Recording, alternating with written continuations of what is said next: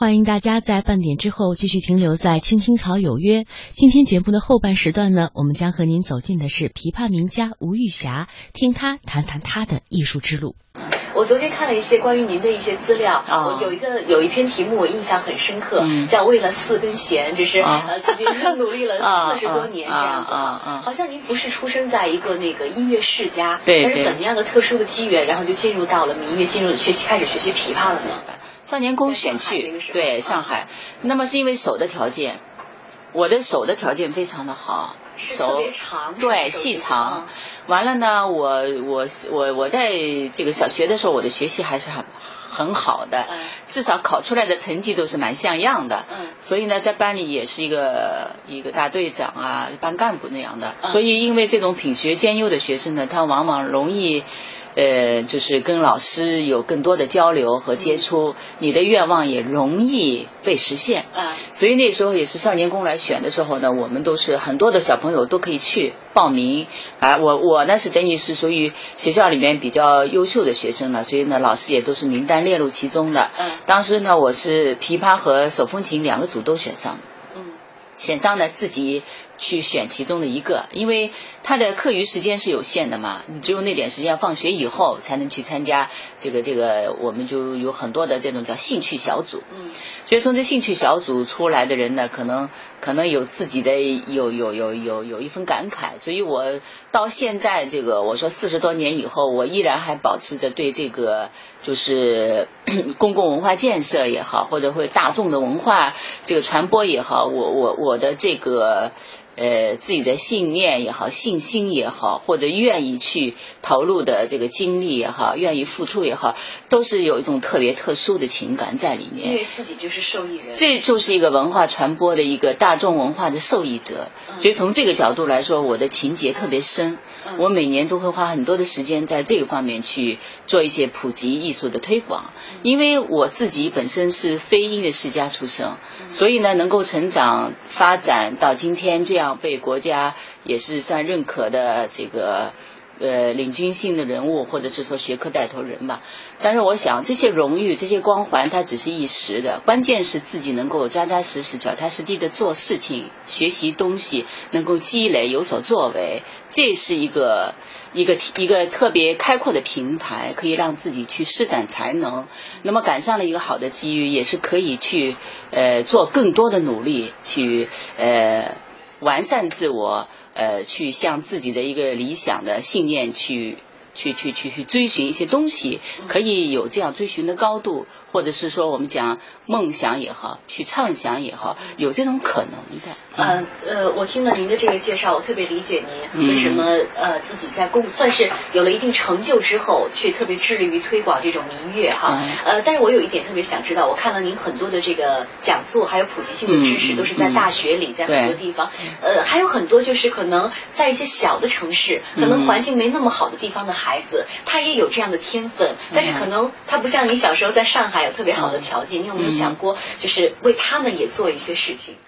我是觉得，其实我们在做文化传播，呃因为现在的这个视野很开阔，而且利用一些高科技的东西，我们是觉得有可能做更多的东西。不像过去，它很简单，它的那个手段也好，方式也好，只有那么几种。现在其实挺多的，比如说你说的那有很多的这个愿意来这个就是得到更多的指指教啊，或者是能够从这个艺术的熏陶感染呃就感染当中，能够呃对自己的这个这个这个呃。包括一些练习者啊，就很实实在在的一些技术技巧上面有很实际的一些帮助。其实我们也在做，比如说，我觉得少年宫是一个特别好的平台，全国各地都有少年之家呀，或者是青青年宫啊，或者这个是一块儿，还有一块是大中小学。小学现在以北京为例吧，就是说金帆艺术团、银帆艺术团都是非常活跃的。那么每年也有一些全国性的展演，通过一些展演活动，我们也能感觉到全国各地的少年儿童的这个艺术的学习的这个。就是人数在不断的增加，而且呢，应该来说参与活动的这个能量，还有这个他的他的这个就是一些参与的活动的这种就是水准越来越高。所以从这个角度来说呢，我是觉得就是我们本身这些年来就是在公共的文化建设这一块，其实还是有有很大的改善。在做事情，那么对于我们具体的一些，比如说你说我作为一个，我可能我会去，呃，你刚才说的，就是说我到大学里去讲，到这个呃音乐厅去讲，到这些呃，比如说举个最简单的例子，就是说中山音乐堂过去叫北京音乐厅也好，就是我们有一个暑期的呃打开艺术之门，最早先的是打开音乐之门，从打开音乐之门到打开艺术之门，它的。受众群体就敞开了很多很多，范围也都拓宽了，啊，但是就是这个将近二十年的这个文化普及惠民工程，它是个以最低票价，最低票价十块钱，最高票价一百块钱这样的一个文化惠民工程，做了也连续了二十年，我至少就是在我，嗯，就是这个延续呢，延续的这个角度来说，我基本上在北京的我都参与了，所以呢，就是这个对于我来说是一个很大的一个。呃，很持续的一个工程，而且呢，我是觉得在每一次参与的过程当中，也希望带给大家一些不同的视角，去展现这样的一种艺术魅力，吸引更多的。呃，这个观众能够走进音乐，这样的话呢，我是觉得我们不仅仅让他们能够从这些优雅的这个艺术的这样的一种感觉当中去提炼，哎，提升自我。更重要的一点是我们也是为这个事业在培养更多的观众，培养更多的。我有这么一个理念，我就是说，今天的接受者就是明天的传播者。这个是我的一个理念。实际上，在现实的这个、这个、这个拓展的这个、这个、这个事业，或者在做的过程当中，我们也分享了这样的一种体验和感慨。就从这个角度来说，我觉得我们可以放下身段去走向民间去做。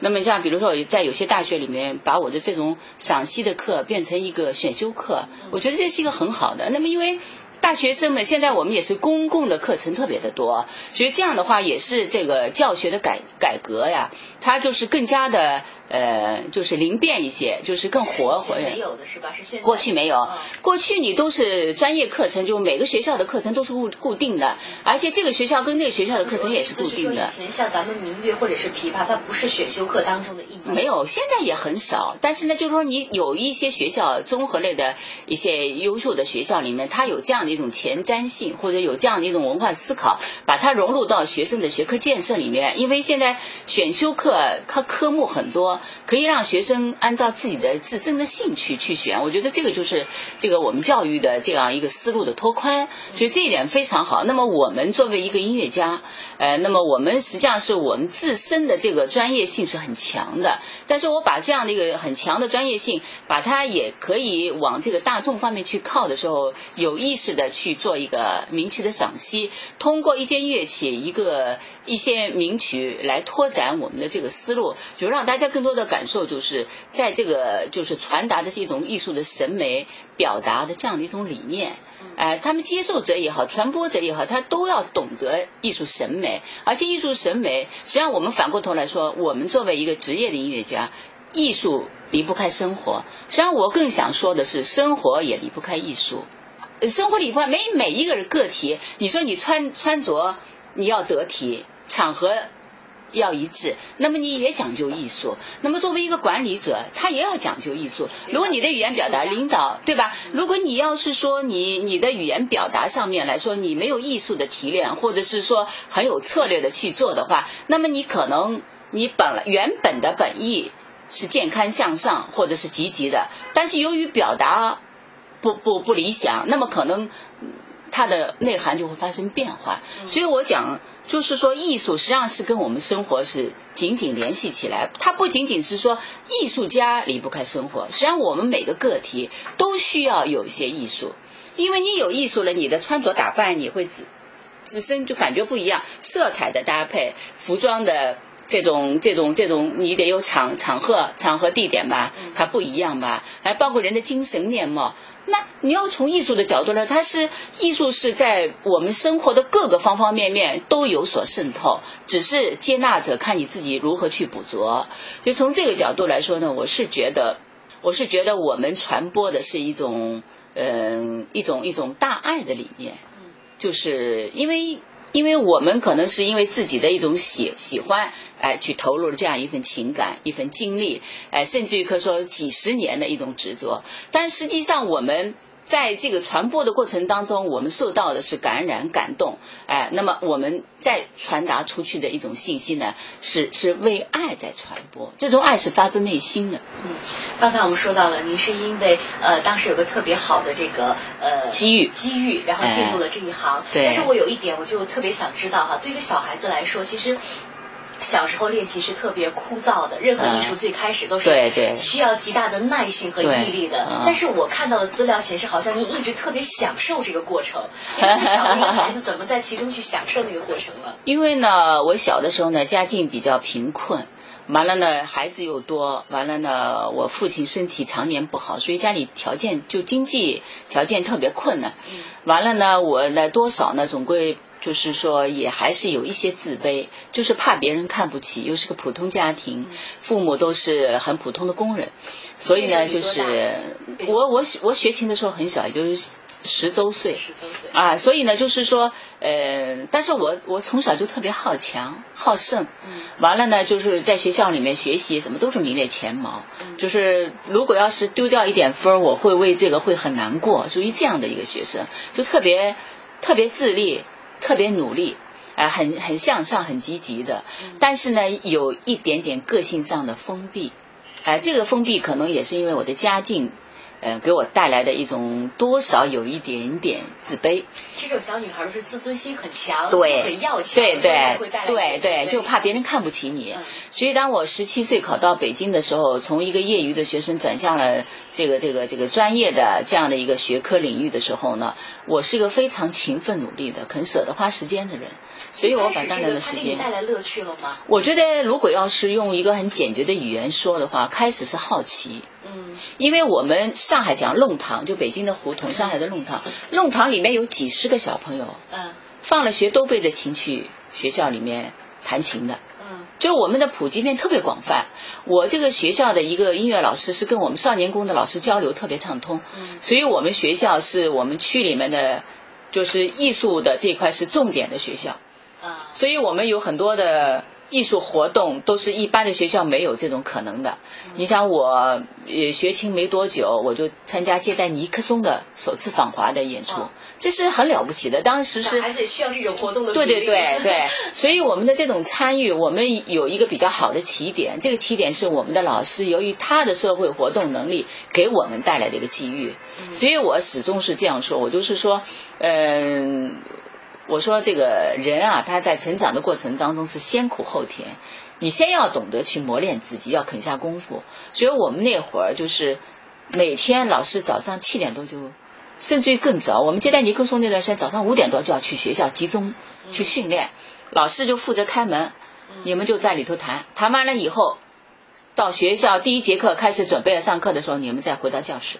嗯，我们是这样的，就是每天。嗯，这样就是坚持的练习，所以有一个比较好的基础。您是那个时候比较有天分的孩子吗？我是觉得从天分的角度来说，在我的周围，其实比我聪明机灵的孩子不少，我不属于最突出的。嗯。但是我可以这样说，就我是属于最努力的。而且那个会儿有一句话叫“笨鸟先飞”，我觉得对我来说是最恰当。你是练习的时间比别人长。对。嗯。对。我就是肯下功夫，但是我不是属于最聪明的。嗯。呃，其实如果要是用现在再回顾那时候来说，我实际上我可能还是比较就是呃提倡一种感悟。哎哎哎，还可以吧，悟性还可以，但是呢，天资不属于聪颖一类的。嗯。哎，至少反应的那种灵敏度。举一个最简单的例子，就是说小朋友们一起练琴，完了呢，老师。去办公室做自己的事情了，我们在那里练琴。但是呢，这个年龄段的小朋友都是很好动的，都愿意玩的，所以踢毽子的、跳皮筋儿的都是我们常做的事情。那时候的游戏只有这些东西，所以大家都在练琴。练了一会儿，小朋友那几个小朋友都去踢毽子玩去了。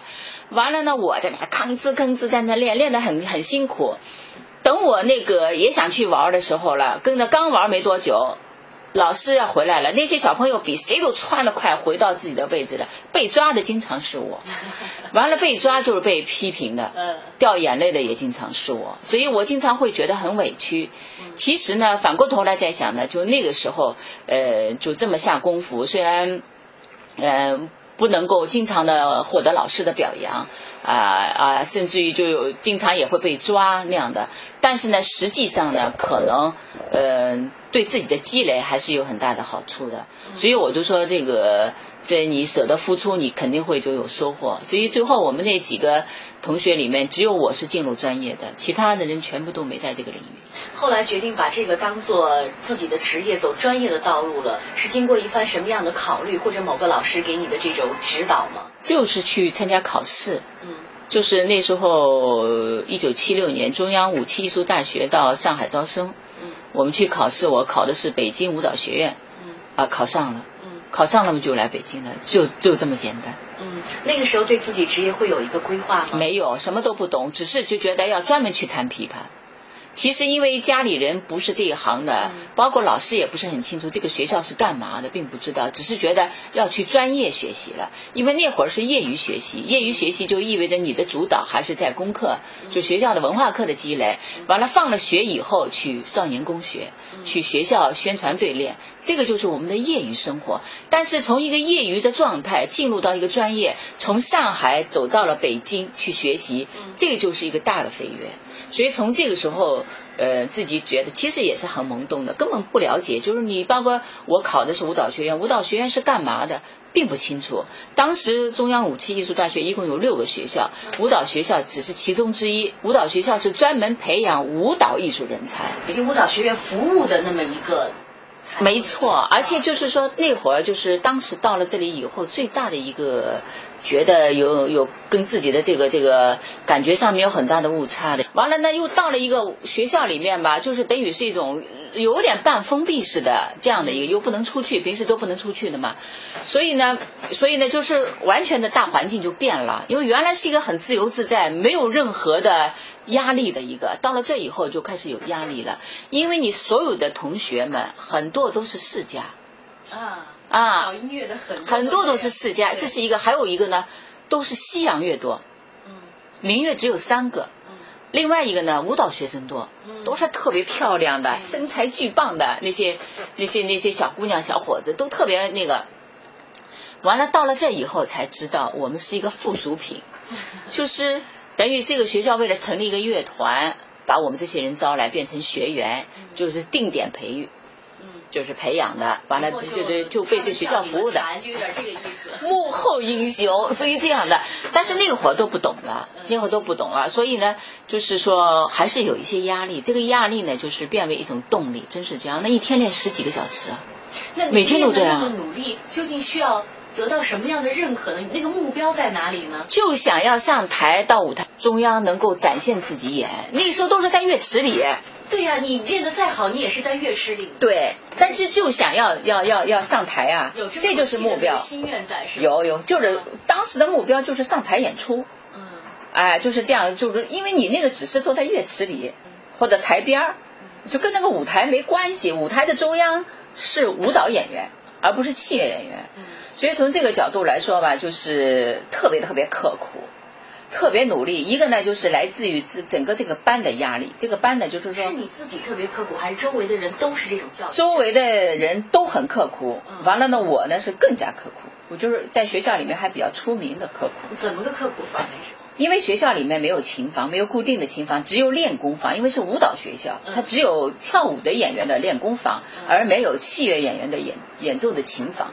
所以呢，只能在楼道里面、餐厅里面。澡堂里面、厕所里面、过道里面练。宿舍也是这些地方。宿舍宿舍里面十二个人一个宿舍，你只能一个人，因为那个人就是竖琴，别的人他都出不，都他乐器拿不出去啊。所以只有他可以在这个里头练，所有的人都要出去，到外面去找找那个文化课的教室，找找找这个公共的场地练。所以我是什么地方都练过，呃，洗澡堂啊、厕所啊、楼道啊，什么都练过。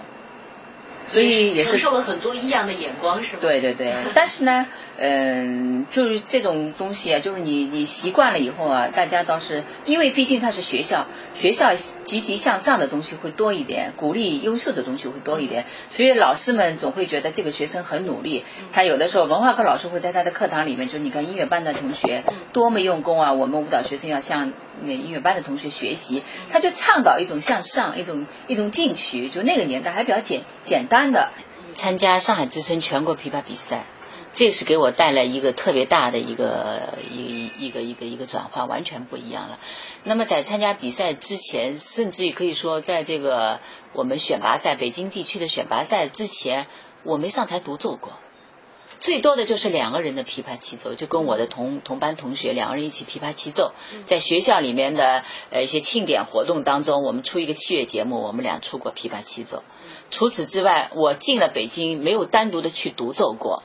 完了呢，就是因为都属于当时都属于文化部直属院团嘛，所以呢，我也可以去参加全国比赛。那么自己报名去选拔，我去参与了这个选拔。选拔赛以后。后来又通过去参加全国比赛，最终获了一个二等奖，所以这个对于我来说一个特别大的激励，特别大的激励。有点天道酬勤那个意思。所以呢，就是这个给了我一个特别大的逆转，就完全不一样了。那么这样的这样的话呢，等于实际上我到我后来，我现在有的时候，因为虽然做演员嘛，也也会做一些教教学，所以我特别知道激励对一个人有多么的重要。所以他实际上我自己的在这个成长过程当中的每一个台阶怎么去去去走的，我自己特别清晰这个思路。所以我也是觉得，就是每个阶段。做好每个阶段的事情是多么重要，而且珍惜你每一个台阶，其实也是对对你的一个未来，或者说你一个长期的规划，实际上是一直的在行进当中，就是有一种积极的推进的可能。所以这个是一个我自己感觉到特别明显的一种感觉。另外一个呢，对学生也好，对年轻人也好，包括我现在做了管理，在这个这个这个，我自己知道跟人。交流的时候，就是激励有多么的，就是有的时候可以超过其他的方面。当时是得了这个奖之后，有什么样的老师或者是评委给了您很高的肯定，所以让您这一路都心怀感激，是吗？是对，因为为什么？其实这个里面也有一些特别不。就是说，让人感觉到也有心酸的东西，比如说，呃，在这个在全国琵琶比赛的选拔的时候嘛，选拔的时候呢，就是等于我是也是报名去参加嘛，当时北京就选两个，呃，两个，但是呢，我当时实际上排在第三，排在第三呢，就是按道理来说是出局的，只要两个嘛，但我可能当时现场表现还不错，给那些专家评委们印象特别深刻。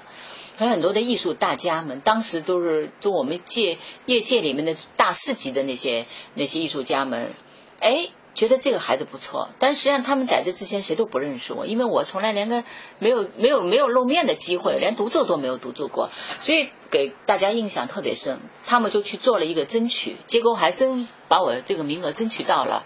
就当时就是就是说我们要去争取这个，要把这个学生也要弄。去参加这个比赛，所以呢，我就等于选上了，就若干。后来你知道是谁帮了你吗？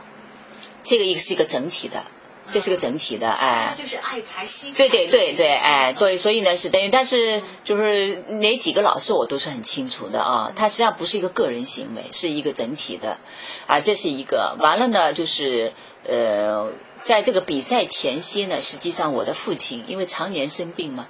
就是在比赛之前去世了，去世了呢，我就等于那段时间也是刚得到这个比赛的这个要参与这个呃这个比赛的这个信息嘛，所以呢，我很努力的在练琴，但是呢，我父亲去世呢，我必须要回来嘛，回到上海回家，完了呢，回到上海刚没几天，我的老师，我的指导老师中央音乐学院教授李光华先生，他就那时候还没有什么电话，哎，没有什么电报，你马上回来。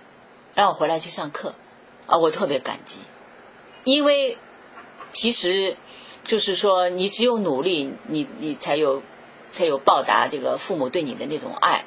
你所谓的孝心也好，你对父母父母的那种爱也好，只有是在你的行为举止里面，你具体拿出成绩来，是最是对九泉之下的父亲是最好的那个，因为他走我也没没见到面嘛，所以呢。我这个呢，就是说，当时我的老师也是很犹豫，一般的人肯定不会去发这份电报嘛，啊，所以这个呢，就等于，等于其实给了我很大的激励。